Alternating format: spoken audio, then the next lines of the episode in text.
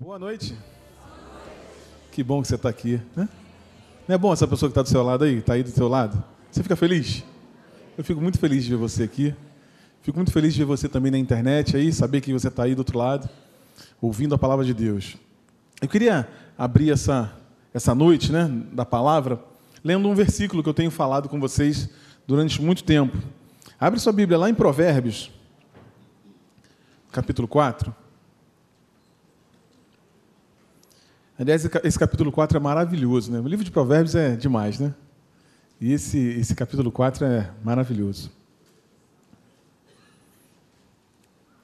Diz lá no, no, no versículo 18, diz assim, ó, Mas a vereda dos justos é como a luz da aurora, que vai brilhando mais e mais até ser, até ser dia perfeito. Aí vamos ler o 20?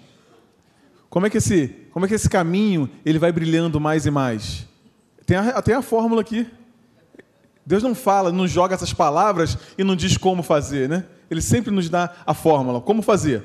Versículo 20. Filho meu, atenta para as minhas palavras, aos meus ensinamentos, inclina o teu ouvido. Não os deixes apartar-se dos teus olhos. Guarda-os no mais íntimo do teu coração. Por quê? Porque são vida para quem os acha e saúde para o seu corpo. Sobre tudo que deve guardar, guarda o teu coração, porque dele procede, procedem as fontes da vida. Eu tenho conversado com você sobre esse tema, né? Nunca foi por sentimento. Amor, perdão e fé. Pode ser que você tenha chegado hoje ou pegou no meio do caminho. Eu tenho falado disso aí. Esses três itens nunca foram planejado, nunca foi planejado para Deus, por Deus para nós operacionalizarmos eles por, por sentimento. Ué, que isso, pastor? Amor não é sentimento? Nunca foi. Nunca foi.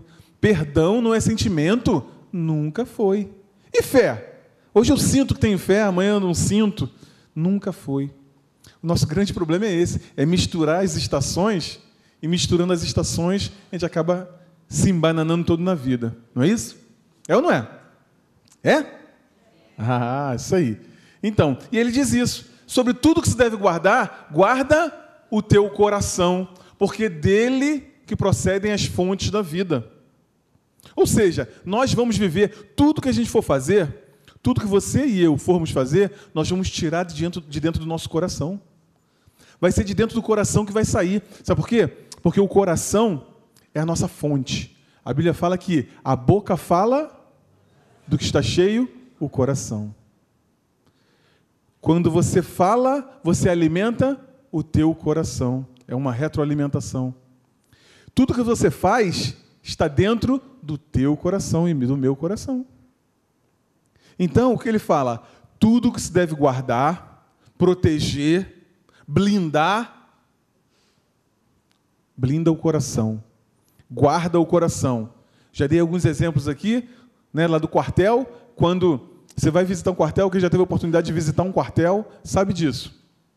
Na hora de entrar, você abre o carro, eu abria o carro lá, que eu visitava os quartéis lá, quando eu trabalhava na Vila Militar, abria o carro para ele ver se tinha alguma coisa, né, que eu entrando, se eu estava entrando com alguma coisa que não deveria. E quando eu saía do quartel, também parava lá na porta, a guarda os guardas lá com um fuzil na mão, né? Tinha que abrir o carro para saber o que estava saindo, se eu estava saindo com alguma coisa que eu não deveria. É assim que a gente tem que guardar o nosso coração. Você e eu guardarmos o coração dessa forma. Só entra o que eu decidi que vai entrar. E só sai aquilo que eu decido que vai, que vai sair. Ponto. É isso que ele está falando. Protege o teu coração. Guarda o teu interior.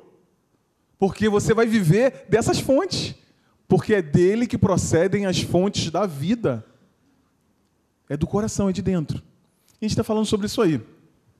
É, hoje nós vamos inaugurar uma, uma, uma ferramenta muito legal que eu tenho, usei no trabalho e eu queria inaugurar com você. E a nossa, a nossa igreja vai começar a usar essa ferramenta. A gente sempre disse para você não usar o teu celular na igreja, não é isso? Ó, oh, bota aí no silencioso, não usa, sai do, do, do, do WhatsApp, aí, né? Hoje vai ser o contrário. eu quero te convidar a usar o teu celular hoje. Você vai comigo? Pega o teu celular aí. Você vai usar o teu celular, você não precisa baixar nenhum aplicativo, você vai acessar um site, tem internet aí no teu celular?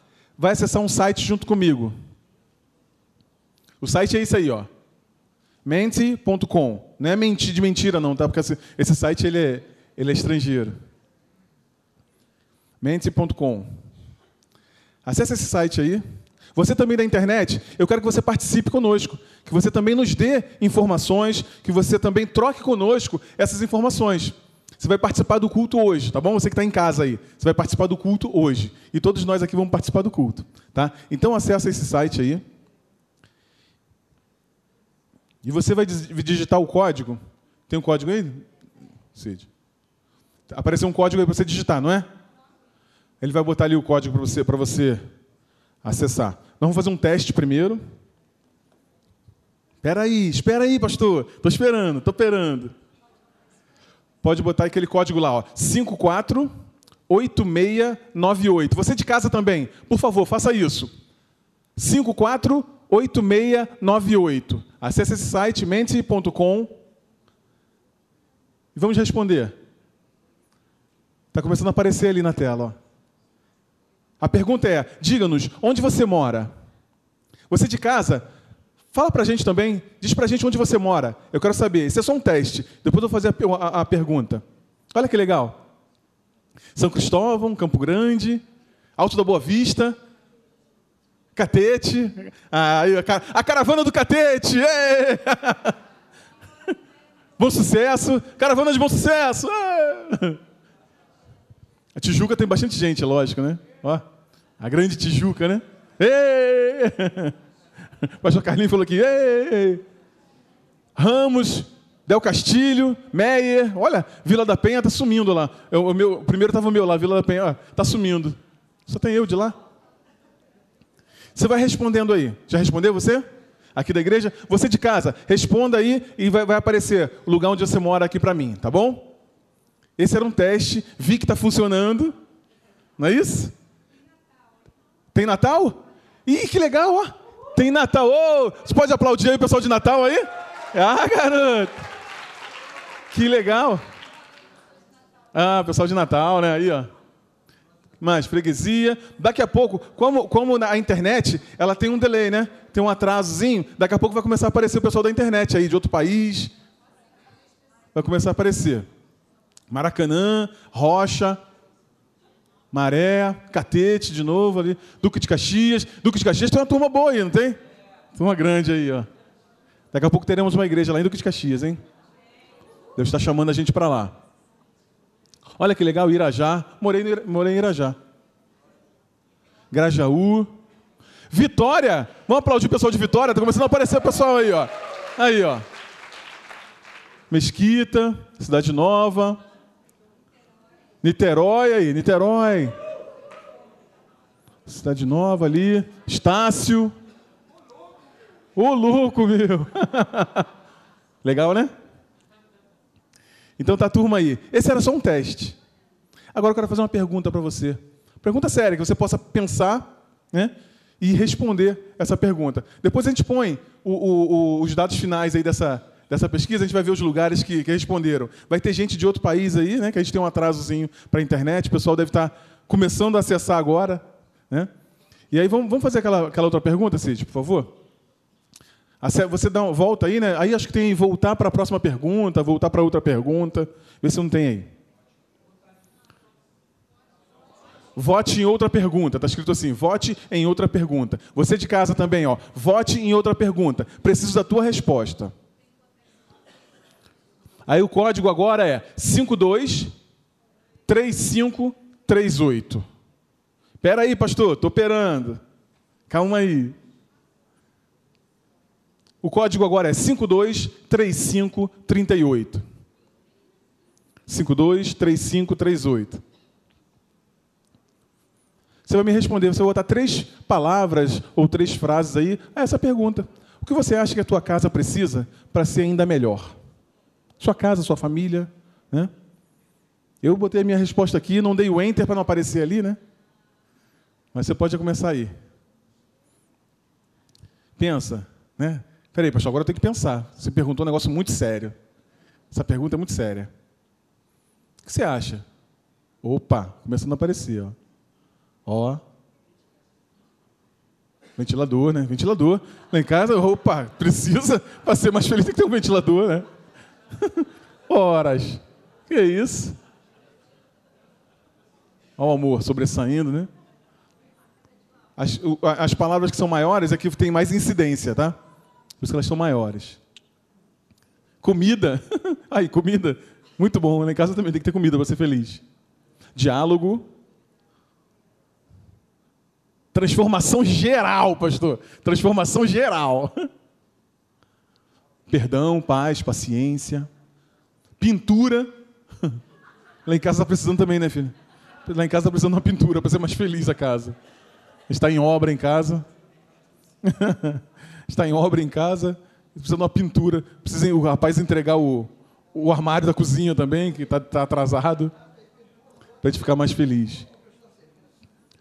Disciplina, reforma. Relacionamento com Deus, ar-condicionado. Melhor comunicação. A família aceitar a Deus. Amém. Fé, união, perseverança. Espírito Santo. Aparecendo aí, ó. Comunhão, alegria. Eu não dei o enter no meu aqui também. Deixa eu dar enter no meu aqui. Vai, vai, vai respondendo aí, gente.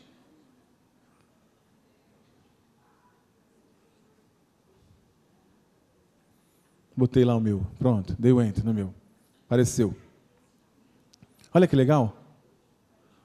Tá Acho que o pessoal da internet está chegando, hein? Está chegando, hein? Olha que legal. Espaço está ali? Tem ali? União. Você vê que o amor, a paciência, Jesus, o perdão, né? Tá ali né? em destaque, né? Fica em destaque. Tá rindo, tá rindo de quê, menina? Vai mudando aqui. E eu quero conversar com você sobre isso. Nossa casa, né? Dentro desse tema, você, daqui a pouco, daqui a pouco, Cid, você tira aí, senão o pessoal vai ficar olhando lá, né? Não vai nem prestar atenção no que eu estou falando. Nossa casa, ela precisa de muita coisa. A minha casa precisa de muita coisa. Casa dos pastores, casa da sua casa também. Né? Mas eu quero conversar com você sobre esses três itens: amor, perdão e fé. Se a gente for falar de família, tem que falar desses três assuntos. É ou não é? É ou não é? Quero participação. Deixa eu avançar aqui. É aquela passagem que eu li com você, né? Filho meu, atenta para as minhas palavras, aos meus ensinamentos, inclina os teus ouvidos. Não os deixes apartar-se dos teus olhos. Guarda-os no mais íntimo do teu coração, porque são vida para quem os acha e saúde para o seu corpo tudo que a gente precisa. Né? Preciso de vida, preciso de, de, de, de saúde. Tem uma fórmula ali. Atentar, ouvir, é, é, fixar os olhos na palavra de Deus.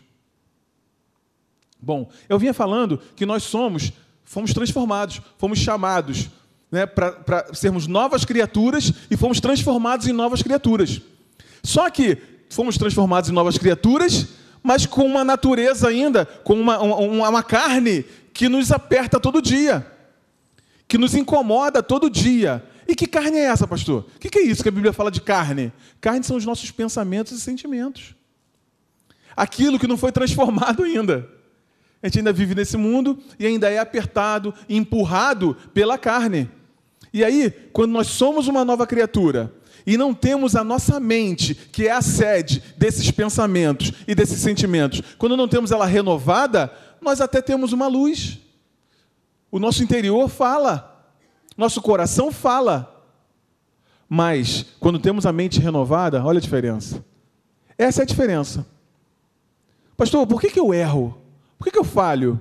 Por que, que eu, eu quero fazer aquilo que Paulo falou, né? O, o, o, bem que eu quero fazer, eu não faço, mas o mal que eu não quero, eu acabo fazendo.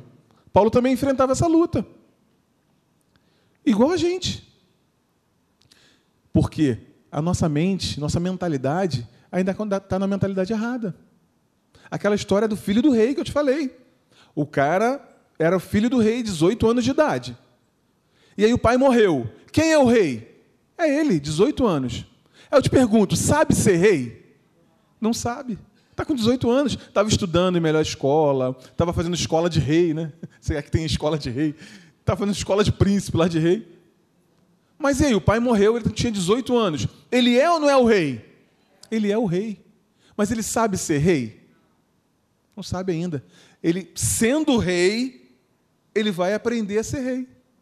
Com a experiência, com o tempo, com conselhos, Assim somos nós, somos reis e sacerdotes, recebemos essa herança, essa nova criatura. Eu te pergunto, você e eu, sabemos andar como nova criatura? Estamos aprendendo. É por isso que a gente está aqui junto, se reunindo todo domingo, quinta-feira, nas conexões. Por isso que a gente está se reunindo, porque a gente está aprendendo a viver como novas criaturas, que não aprendemos ainda. Estamos no caminho. Hoje, a gente sabe um pouco mais que ontem, tem uma visão mais ampla sobre alguns assuntos do que ontem. Nossa mente está renovada a respeito de alguns assuntos, e outros não. Pastor, por que eu tropeço sempre no mesmo lugar? Naquele assunto, você não, não renovou tua mente ainda. Tua mentalidade não foi renovada, eu também não. Tem um monte de assuntos, tem um monte de temas que eu preciso ajustar também. Eu e você. Ou a gente renova a nossa mentalidade na palavra de Deus, ou a gente vai ficar tropeçando no mesmo erro. Você e eu. É só essa diferença, gente. Pastor, é só isso? É só isso. A questão é essa luta de você renovar a mente. E eu também, renovarmos a mente. A Bíblia fala que a nossa luta não é contra carne nem sangue, mas é contra principados, tal, tal. Não é isso? A Bíblia fala que existe uma luta da carne com o espírito. Essa, essa é a luta da carne com o espírito, porque o nosso inimigo já foi vencido na cruz do Calvário. O nosso inimigo já foi vencido. E a Bíblia fala assim, ó, lá em Romanos, transformai-vos pela renovação. Você vai repetir junto comigo, né? Transformai-vos pela renovação da vossa mentalidade, para que experimenteis qual seja a boa, perfeita e agradável vontade de Deus. Quer experimentar a boa, perfeita e agradável vontade de Deus? Transformai-vos pela renovação da vossa mentalidade, da minha mentalidade. É isso. Somos salvos, vamos para o céu. Mas a mentalidade tá, não está renovada na palavra, eu vou continuar tropeçando, e errando, e errando, e errando. Pastor, caiu uma ficha que eu não tinha percebido. A gente fica na luta, empurrando de fora para dentro. Nada de fora para dentro. É tudo de dentro para fora. Como eu faço isso, pastor? Filho meu, atenta nas minhas palavras. Põe os seus olhos fixos nas minhas palavras. Puxa ele para mais íntimo teu coração. Então você vai ter vida. Então você vai ter saúde. Uh! Porque não recebemos espírito de covardia, mas de poder, de amor e uma mente equilibrada, de equilíbrio, de moderação. Está confusa a cabeça? Está confusa? Tem muita gente com a cabeça confusa. Ei, o Espírito de Deus veio trazer poder, amor e uma mente equilibrada. Filho meu, atenta nas minhas palavras porque elas são saúde para você, vida para quem os acha, traz para o íntimo do coração. Ei! Deus nunca nos convidou para andarmos com base nos nossos sentimentos e pensamentos, carne. Pelo contrário, Ele sempre nos convidou a andarmos no Espírito, não é isso? Ele fala assim: ande na carne, ande nos seus pensamentos, ande nos seus, nos seus sentimentos. É isso que ele falou? Pelo contrário. Mas também ele nunca foi desejo de Deus desprezar ou anular nossos sentimentos, senão ele não, não poria em nós. Mas tem uma passagem que é muito legal. Que ele fala assim, ó, levando cativo todo pensamento à obediência de Cristo. Somos nós que fazemos isso. A gente pega o nosso pensamento, a gente pega o nosso sentimento e leva cativo Ou seja, você amarra o teu pensamento para se ajustar àquilo que está na palavra de Deus. Ei, é assim. É assim, ó. Eu decido e os meus sentimentos acompanharão essa decisão. Vai ser sempre assim. Eu tomo uma decisão e os meus sentimentos acompanham a decisão que eu tomei. Pastor, comigo não está acontecendo assim. Está acontecendo assim, ó, eu sinto e aí eu tomo uma decisão. Provavelmente, porque a tua mente não está renovada, e que você, ou eu posso fazer isso também, eu decidi que eu vou viver pelos sentimentos. Eu decidi que são os sentimentos que vão me guiar. Hoje eu estou animado, amanhã eu estou desanimado. Hoje, hoje eu sinto fé, amanhã eu não sinto fé. Hoje eu quero perdoar, amanhã eu lembro de novo. Sentimento. Eu tomo uma decisão, você toma uma decisão e os teus sentimentos vão te acompanhar todo dia. Todo dia. Em família, esse é o, é o ponto né, que a gente precisa tomar muito cuidado. Guardar o nosso coração. De tudo que você deve guardar, guarda o teu. Guarda disso. Guarda nesse, nesse princípio aqui. Ó. Eu tomo uma decisão e os meus sentimentos vão me acompanhar. Já falei isso para você. Você acha que o meu sentimento da minha esposa, 22 anos de casado, fazer 23 agora, tu acha que o sentimento é linear? Sabe que tem dia que não vontade, ela não tem vontade de, de, de apertar o meu pescocinho? Já viu, né? Ué, o sentimento é linear, pastor? Não, não é. Mas eu tomo uma decisão todo dia. Você toma uma decisão todo dia e o teu sentimento te ajusta. Ajustou. Ih, ajustou. Ih, estava desajustado, ajustou. Ih, estava fora do propósito e arrumei. É ou não é? Agora, se eu decidir viver pelo sentimento, hum, hoje eu amo, amanhã não amo mais, e fico fazendo terrorismo do meu casamento, sabe o que é terrorismo? Aí chama, faz, chama para o DR, e já não te amo mais, e já não quero mais. E... Aí uma palavra falada é igual uma, é igual uma pedra, né? Jogou uma palavra, jogou uma pedra, como é que você vai segurar essa pedra de novo? Shhh. Ei! Ih! Depois que jogou, é torcer para pegar num lugar que machuque muito, né? Não é isso? Tu torce para que não pegue num lugar que machuque muito. Palavra é assim. Por quê? Porque eu fiz baseado em sentimento falei de mulher, marido e mulher, tem filhos também. Pais e filhos, filhos e pais. Não é isso? Lança uma palavra sobre seu filho. Depois, como é que às vezes nem lembra que você lançou aquela palavra e o filho vai lembrar isso 15 anos depois, 20 anos depois, o filho vai lembrar isso. Alguns de nós deve ter algumas palavras que os pais falaram, né? E que não foram boas e que podem ter determinado uma, um, uma linha de, de, de condução do filho. Sim ou não? Não é? Uma forma de atuar, de lidar com o filho, com os filhos, e que é, é, é cria separação. Ei, não é peso não, tá? Isso é vacina, gente, pra gente. Vacina pra gente. Sabe por quê? Porque a gente decide andar pelos sentimentos. Mas eu digo para você: tome uma decisão e os teus sentimentos vão te acompanhar todo dia. Todo dia. O negócio é manter essa decisão. Eu mantenho hoje, e mantenho amanhã, e mantenho depois de amanhã. Quem, quem decide aí? Eu decido. Eu decido.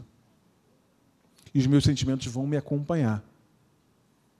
Para perdão é assim também, pastor? É assim também. Vou falar já já. Amor é uma ação em favor de outra pessoa. Só isso. Só isso, só isso. Só isso. Amor é uma ação, é lógico que está acompanhado de um sentimento. É lógico. Eu vi essa menina bonita. Como é que eu não vou ter um sentimento, né? 25 anos atrás, né? Se encontrou. Coisa linda, na juventude da igreja. Olha que coisa linda. É, tá rindo que você lembra, né? eu feio que doía Pensa um cara assim, ó. Pensa em mim, 32 quilos mais magro que isso aqui. Não estou não tô brincando, não. 32 quilos com essa mesma cabeça, do mesmo tamanho. Era um pirulito, né? Parece. Era um, um, azeitona no palito, sabe? Azeitona no palito? Era eu. Negócio, aquele negócio andando. Essa menina teve visão de ver esse cara bonito agora. Essa menina de visão, né? A vida. Ainda com visão de futuro, né? O cara lindo assim, né? Quase um Brad Pitt, talvez, né? Muita visão. visão além do alcance, né, Rafa? Gente, 25 anos atrás, né? Cara, 25 anos, imagina o que já aconteceu com a gente, né? Ao longo desse, desse período. Com você também, a tua vida, né? Imagina, né? Amor é uma ação em favor de outra pessoa. Só isso. A Bíblia fala assim, ó. A Bíblia está falando de, de, de grana, de dinheiro. Aí fala assim: Deus, porque Deus ama a quem dá com alegria. Essa, essa passagem não descia. Como assim Deus ama quem dá com alegria? Tem uma, tem uma inconsistência na Bíblia. Então quem não dá com alegria, Deus não ama. Deus ama quem dá com alegria, né? Mas a Bíblia não fala que Deus ama a todos. Então como é que ele ama só quem dá com alegria, né? Quando eu entendi isso aqui, faz todo sentido para mim. Naquela passagem, está tá dizendo lá: vocês se associaram comigo e tal, vocês é, contribuíram para o ministério, e Deus ama a quem dá com alegria. Deus se manifesta em favor de quem dá com alegria, de quem abençoa a obra de Deus. Deus se manifesta em favor. Ele tem ações em favor das pessoas que dão com alegria. É isso. Não quer dizer que ele não ame as outras pessoas. Porque o amor é uma ação em favor de outra pessoa. Porque Deus prova o seu amor enviando o seu filho, uma ação. Não é que Deus ficou lá com um sentimento, ai, estou com um sentimento aqui pelo ser humano. Deus ficou com um sentimento lá? Não, Deus fez. Pum. Deus ama quem dá com alegria. Deus faz. Quando você resolve ser fiel, você faz, você ama. Você está amando. Não é possível uma pessoa ser infiel e amar. Entende? Não é possível. Deus mostra que a, a, o amor é uma ação. Quando você favorece o teu marido, quando você favorece a tua esposa, você está amando. Ei, quando a Bíblia fala assim, ó, valoriza o teu marido, esteja sob a mesma missão dele lá. Quando diz assim, marido, dá sua vida por essa mulher aí que está do teu lado. Esse é o amor. Dá sua vida. Faz alguma coisa por ela. Se entrega. Amor é uma ação em favor de outra pessoa. Ponto. Porque se não fosse assim, se fosse por sentimento, como eu vou amar os meus inimigos? Me diz. No sentimento. No sentimento você vai amar os seus inimigos? Eu não vou. No sentimento eu não vou. Nós não vamos. Mas ele falou assim, ó. Ame seus inimigos. Você pode fazer ações em favor dos seus inimigos, apesar de estar com raiva dele, por exemplo? Pode. Você pode orar por ele, você pode favorecê-lo, você pode fazer tudo por ele. Em casa, marido e mulher, filhos, você pode fazer alguma coisa em favor, ferido? Pode. Sabe que casais, casais feridos, profundamente feridos, podem orar juntos? Para que essa ferida seja sarada? Sabia disso? E não precisa ser mentiroso, não. Pode ser verdadeiro. Com Deus, Senhor, nós estamos feridos. Eu estou ferido. Eu estou ferida. Cura a nossa ferida aqui. Não precisa ficar mandando recadinho na oração, né? Que ele fez isso, porque ele não lava a louça, que ele não faz. Não. O que eu estou falando é o seguinte: é com sinceridade o casal estar diante de Deus ainda, ainda ferido. Porque a fé não tem a ver com sentimento, gente. Vou falar de fé já já. Bom, mas Deus prova o seu amor, já falei, né? Deus ama quem dá com alegria, já falei. Perdão. Pastor, perdão não tem sentimento? Não tem nada a ver com sentimento. Perdão é a desistência de reivindicação de qualquer direito. Ponto. Desistir de reivindicar o meu direito? Perdoei. Mas o sentimento ainda está aqui, pastor. E daí? Toma uma decisão, mantém essa decisão e você vai ver se o teu sentimento não vai mudar. Agora você vai ser tentado nisso. Eu vou ser tentado nisso. Vai aparecer uns, uns enviados aí do, do capeta para. Ah, mas o fulano falou de você, ó, falou mal de você. Entende? Você pode per perdoar, abrir mão de reivindicar direito. Abrir mão, só isso. Mesmo com o sentimento ferindo, mesmo com o sentimento arranhando. Mas eu tomo uma decisão e os meus sentimentos vão me acompanhar ao longo de um tempo. Amém? É assim que funciona, gente. Se não for assim, a gente não vai perdoar. Sabe, pode ser um, um, eu falei sobre isso, né? Pode ser um direito físico, financeiro, né? Que você pode perdoar, ou pode ser aqueles direitos abstratos. Sabe aqueles direitozinhos que a gente acha que tem? Não, eu tenho direito da pessoa vir aqui e me pedir perdão de joelhos. Sabe aqueles abstratos? Sabe aquele direito de ver a pessoa sofrendo até o final? Comendo aqui na minha mãozinha. Sabe esses direitos abstratos? Deus, Ele nunca é, é, jogou na nossa, nossa face né, algum erro nosso. Já jogou? Nunca. Pelo contrário, Ele já perdoou. Lançou no mar do esquecimento. É abrir mão do direito. Pum, acabou.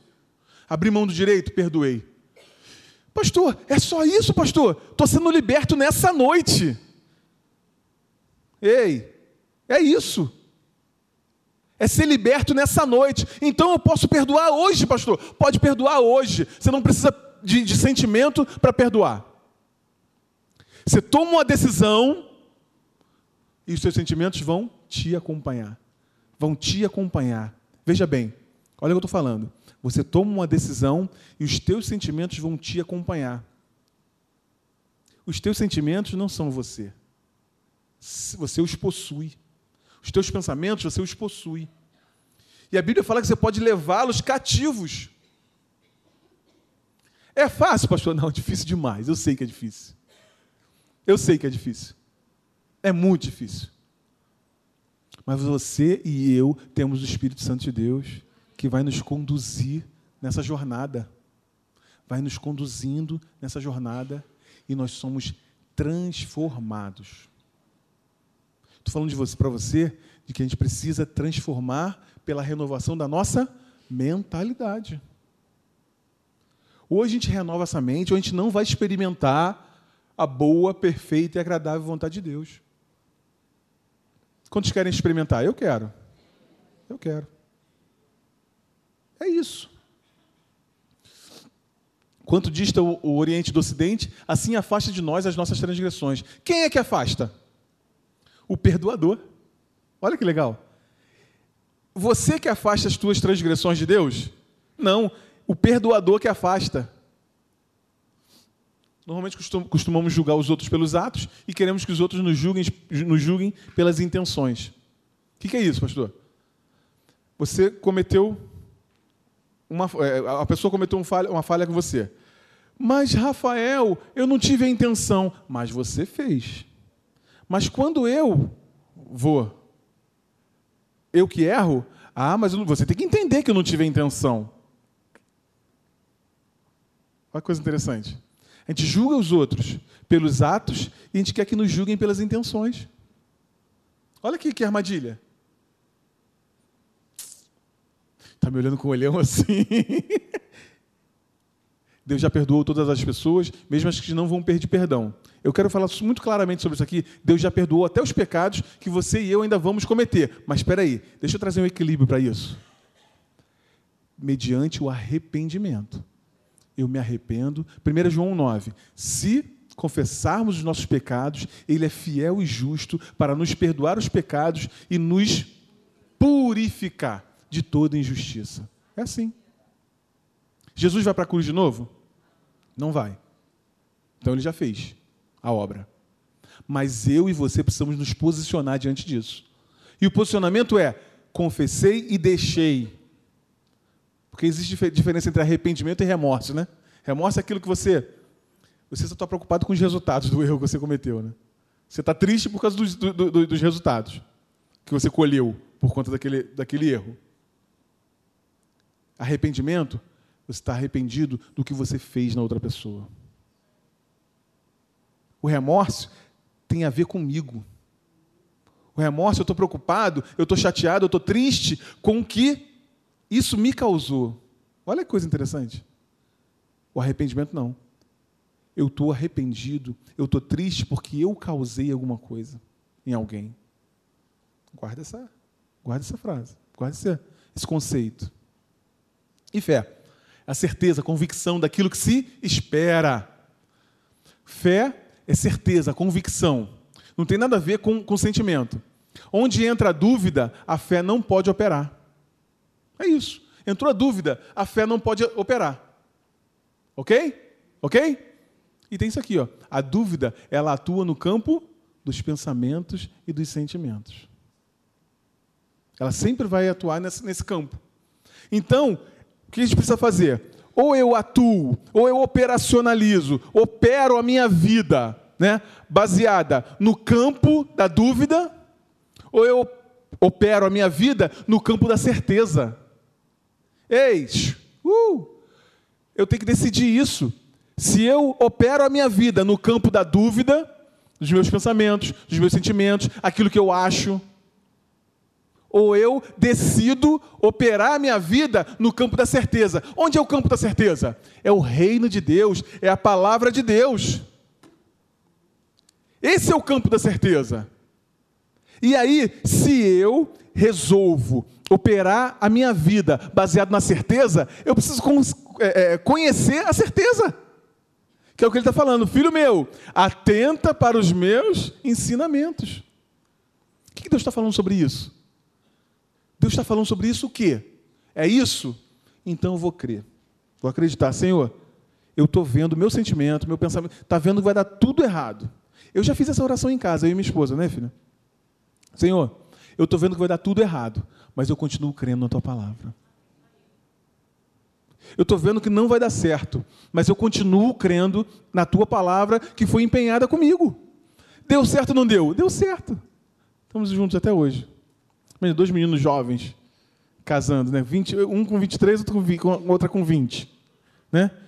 Tu acha que a gente não teve problema? Cada um vem de uma casa, cada um vem. Né? Em alguns momentos teve. Lá no iníciozinho, né? Senhor, não vai dar certo esse negócio, não. Mas a gente continua crendo, a palavra empenhada com a gente, a gente vai tomar a decisão e vai manter firme essa decisão. 25 anos, três filhos, Maravilhoso. Hoje está melhor do que antes. Melhor do que antes. Por isso, por uma decisão que a gente toma todo dia. E todo dia eu tenho que tomar, todo dia ela tem que tomar também. Não é? Não está resolvido, sabe? A gente acha que está tudo resolvido. Não. A obra foi feita, mas nós precisamos renovar a nossa mentalidade e tomar decisões, fazer escolhas todos os dias.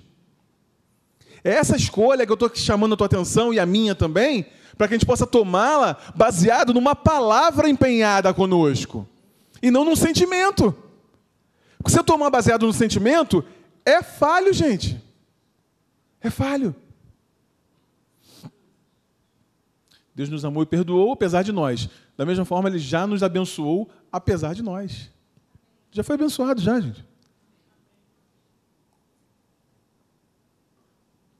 A Bíblia fala que quando Deus juntou Adão e Eva, fala assim, e Deus os uniu e os abençoou.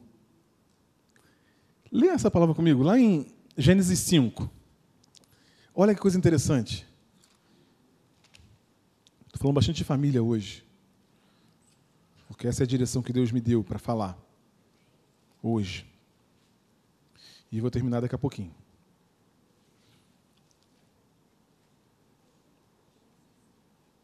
5, 2. Gênesis 5, versículo 2. Homem e mulher os criou e os abençoou e lhes chamou pelo nome de Adão. Chamou os dois por um nome só. Olha que coisa interessante. Nunca tinha visto isso, pastor, na Bíblia. Homem e mulher os criou e os abençoou e os chamou de Adão.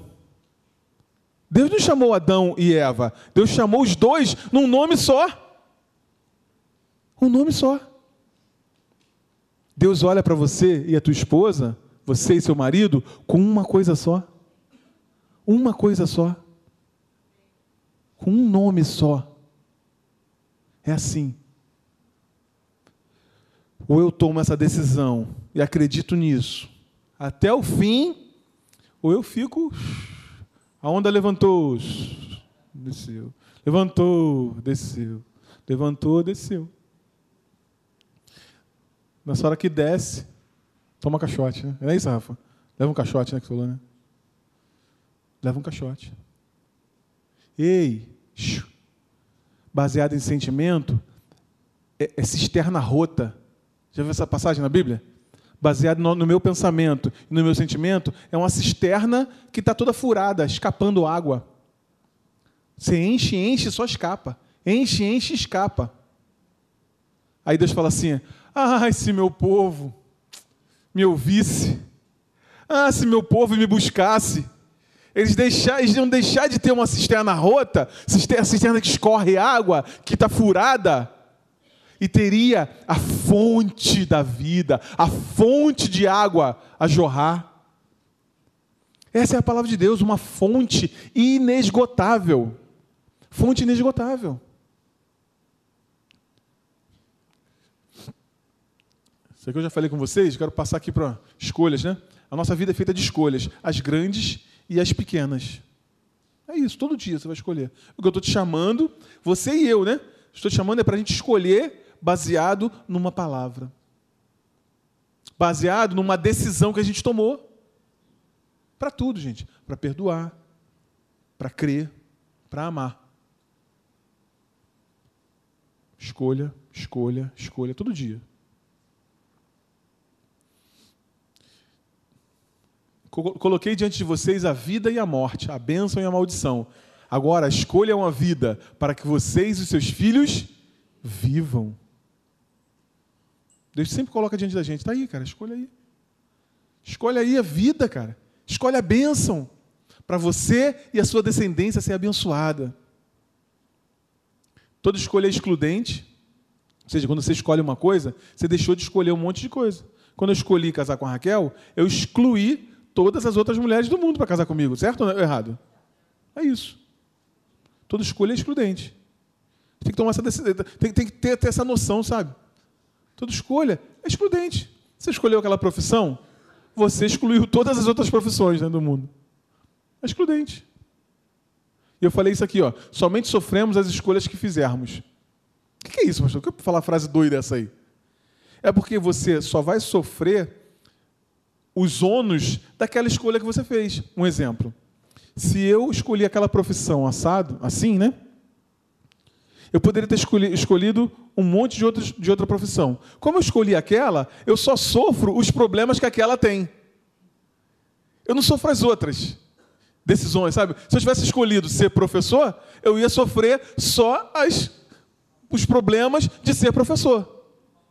Eu não ia, não ia é, sofrer os problemas de ser médico, ou de ser engenheiro, ou de ser bombeiro. Se eu escolher ser bombeiro, eu vou sofrer os, né, as dificuldades daquela profissão. E, outra, e tudo, tudo na vida é assim. Toda escolha é excludente e você só sofre aquela que você fez. E a gente fica iludido, achando que a outra escolha teria sido melhor. É mesmo, pastor, tem razão. Se você tivesse escolhido, feito a outra escolha, escolhi ser solteiro, eu ia sofrer todos os problemas de ser solteiro, gente. Como é que eu vou servir a Deus? Andar com Deus? Falar sobre família, por exemplo. Né? Os solteiros têm, têm as suas dificuldades também, não é isso? Eu escolhi ser casado. Eu tenho as dificuldades de ser casado. Entende? Uma coisa, veja bem, eu não estou dizendo que uma coisa é melhor que a outra. O que eu estou dizendo é o seguinte: a gente escolhe, a gente exclui um monte de outras coisas. A gente sofre aqueles problemas das escolhas, das, das escolhas que a gente fez. E a gente acha que a outra escolha teria sido melhor. Fui claro? Que isso fique claro na tua cabeça, na tua mente. Porque a gente acha que a outra escolha, ah, aquela escolha seria melhor. Por quê? Você está sofrendo os problemas da outra, da outra escolha. Ponto. Acabou. Isso é um segredo, hein? Porque a gente está com mania de se comparar. A gente é treinado nesse mundo a ficar se comparando. Comparação é um método do diabo de medir desempenho. Guarda essa frase. Comparação é o método do diabo de medir desempenho. Não anotei essa aí, não.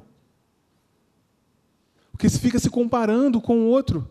Comparando o teu filho com o outro, comparando a sua mulher com o outro, comparando o seu emprego com o outro, comparando. Tudo você fica se comparando. Seu carro, sua casa, sua... comparação. Cara, compara você com você mesmo. Pastor, realmente, ontem eu era uma pessoa, hoje eu estou sendo transformado, estou melhor, e amanhã eu vou ficar melhor do que hoje. Essa é a comparação. Eu me comparar comigo mesmo. Teu vizinho, teu colega de trabalho, ninguém viveu o que você viveu. Ninguém veio da casa que você veio. Veio? Você veio da casa que você veio, ponto. E aí, fica se comparando, por isso que eu estou falando isso das escolhas. Fica triste. Porque hoje é o mundo do self, da felicidade. Né? Eu tenho que fazer. Ou é sorrindo ou fazendo biquinho. Né? É isso. Vamos acordar, gente. Vamos acordar. Né? Você acha que aquele selfie, sorrisinho, de, de biquinho, cada um tem seus problemas, cada um com seus problemas, cada um com suas dificuldades. Agora, uma coisa eu sei: hoje eu não sou mais aquele que eu era ontem, e amanhã eu não serei esse que eu sou hoje. Você também? É isso. Estamos sendo transformados, renovados na nossa mentalidade. Renovados, renovados, renovados. A não ser que eu não queira. Se eu não quiser ser renovado, eu vou continuar sendo a mesma pessoa. A mesma pessoa, a mesma pessoa, com os mesmos problemas. Vamos ter outros problemas, né? Aprende ontem, eu também. Tenho que aprender aquilo que eu estou tropeçando toda vez. Eu tenho que aprender para eu ter outros, outras dificuldades. Chega dessas, dessas mesmas, pastor. Não aguento mais esses problemas. Então vamos aprender, passar nessa prova, para a gente ter outros. É assim que funciona, gente. Ei. Eu li essa passagem que eu li, que eu li com vocês, né? Deus não nos deu o espírito de covardia, mas de poder, de amor e de equilíbrio. Eu falei sobre covardia, sobre poder. Eu já falei para você não, não, atrás, tá? Aí eu quero terminar lendo umas frases com você. Uma das frases, o pastor Eli falou isso hoje de manhã, algo que eu estava no meu coração também, mas ele falou, eu falei, tem que botar isso num slide para as pessoas lerem. O trabalho de Deus não é em si resolver problemas. Guarda essa. É resolver o nosso interior. E dessa forma, os problemas vão sendo resolvidos. Entende? Porque se ele não resolver o nosso interior, vamos precisar de livramento sempre pelas mesmas coisas. Ei, uhul! O problema dele não é resolver problema. A, a, né, sabe, o, o, a função dele não é essa. A função é mudar o nosso interior para que a gente possa passar por esses problemas e resolvê-los todos. Mas o importante é o nosso interior ser mudado. É você crescer, você, eu, eu e você sermos transformados, crescer. É lógico que Deus vai resolver. É lógico que Deus vai, vai abençoar. Mas o que Ele quer é o nosso interior, é transformar nosso interior, meu e teu. Quando escolhemos viver pelos nossos pensamentos e sentimentos, estamos nos alimentando em uma fonte limitada, furada e muitas vezes contaminada. É isso. Quer viver pelo próprio pensamento, pelo próprio sentimento, é uma fonte, é uma, é uma, é uma cisterna limitada. Ou você sabe tudo? Você sabe tudo? Você sabe o que está lá na frente da sua vida? Eu não sei o que está na frente da minha vida. Vou te falar uma coisa, Deus sabe. Deus sabe. Deus sabe de tudo. Mais uma frasezinha para você. Se um grão de trigo não morrer, ficará sozinho. Isso aí Jesus estava falando sobre ele. Mas isso é uma verdade. Se o teu homem exterior, se os teus pensamentos, e os meus também, os meus sentimentos não morrerem, sabe o que vai acontecer? A gente vai ficar sozinho. Vai ficar sozinho. Mas importa que o grão de trigo morra. E se ele morrer, ele dá muito fruto. Eu não quero viver o resto da minha vida sozinho. Eu não quero. Eu não quero. Mas sabe por que algumas pessoas vivem sozinhas? Porque não querem morrer. Morrer que eu digo é morrer esse homem exterior e deixar a palavra de Deus transformar e ela poder amar outras pessoas. Que ela pode ter até perdido a família, está sem família, mas se ela ama outras pessoas, os vizinhos, os colegas, é... vai ter gente que vai querer estar junto dela. É ou não é? Não é bom viver com gente que abençoa a nossa vida? Mas se o grão de trigo não morrer, ele fica sozinho. Entende?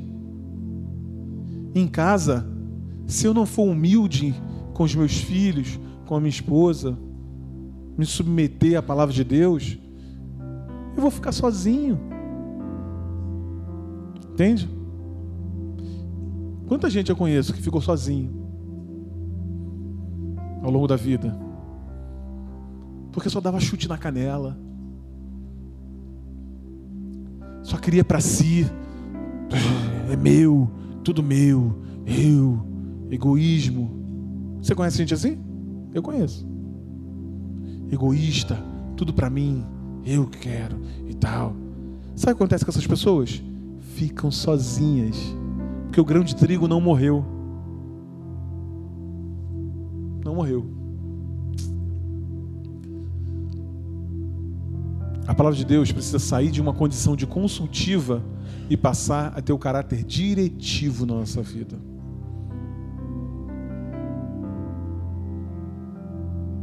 É isso. Só estou falando umas frases para entrar no teu coração aí. Se a palavra de Deus ela sai do, da condição de consultiva, sabe o que é consultivo, né? Quem trabalha numa empresa aí sabe o que é isso. Você vai fechar um contrato, aí você precisa de um consultor, você precisa do, do, do jurídico para dizer se aquele contrato ele, você pode, pode assinar ou não pode assinar. Isso é consultivo. Você já vai fechar o negócio e você pede para o jurídico dizer o seguinte: é, não, tá legal, esses termos aqui estão legais, você pode assinar. Tem que tirar a palavra de Deus dessa, dessa situação de consultivo. Eu só vou lá consultar a palavra. Quando eu preciso, estou no desespero, eu vou lá e consulto a palavra. O que ela diz? Para ter um caráter diretivo, ela que decide. Ela que decide na minha vida e na tua vida, amém? É assim. Ela que decide.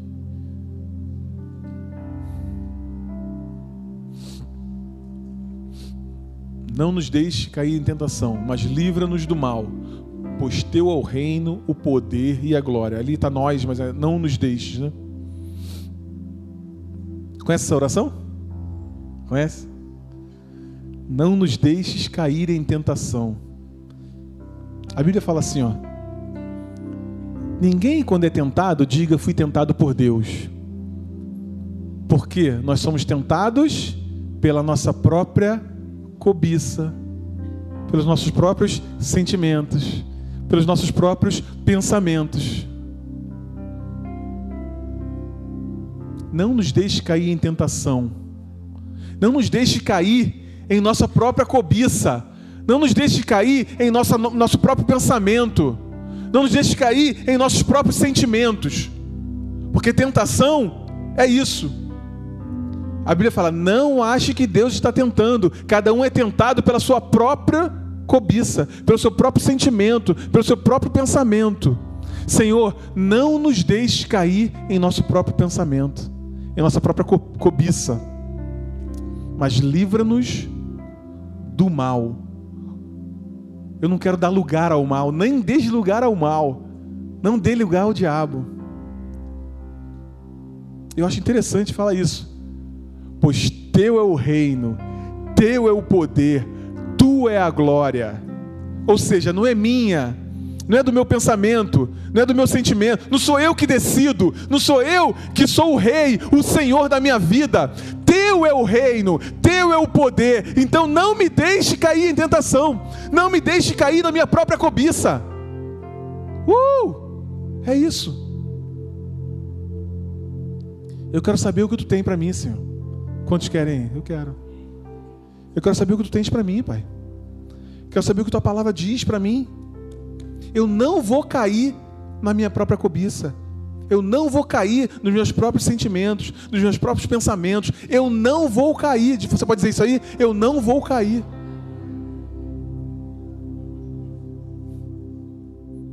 Fique de pé.